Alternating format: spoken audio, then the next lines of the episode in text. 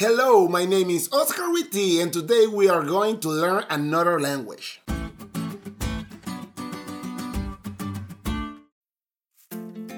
My friends, this podcast is special because it's our first podcast in English. I know, I know.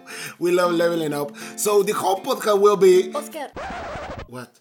ya, no puedes hacer todo el podcast en inglés, Why? porque no todos te van a entender. Do you want to be my translator? No, mejor empieza a hacerlo en español y ya. Ok. Digo, está bien. La Biblia no fue escrita en español, fue escrita en hebreo, griego koiné y algunas partes en arameo.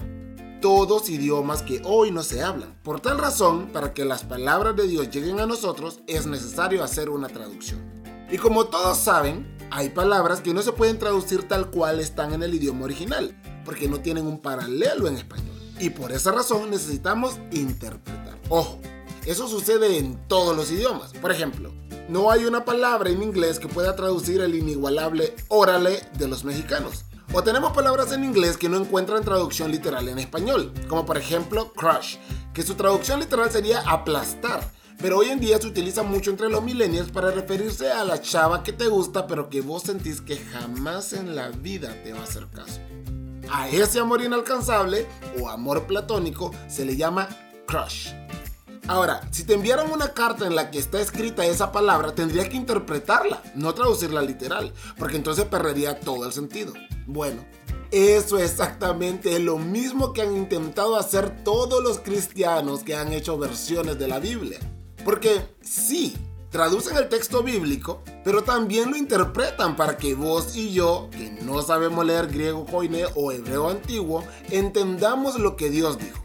A todo el proceso de traducción e interpretación de la Biblia se le llama hermenéutica y tiene como objetivo transmitir con precisión el significado de los textos bíblicos y ayudarnos a saber cómo explicar correctamente la enseñanza del texto a nuestra vida actual.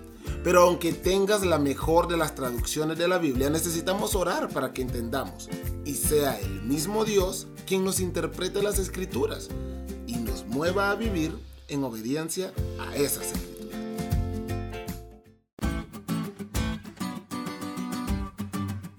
¿Te diste cuenta lo cool que estuvo la lección? No te olvides de leerla y compartir este podcast con todos tus amigos. Es todo por hoy, pero mañana tendremos otra oportunidad de estudiar juntos.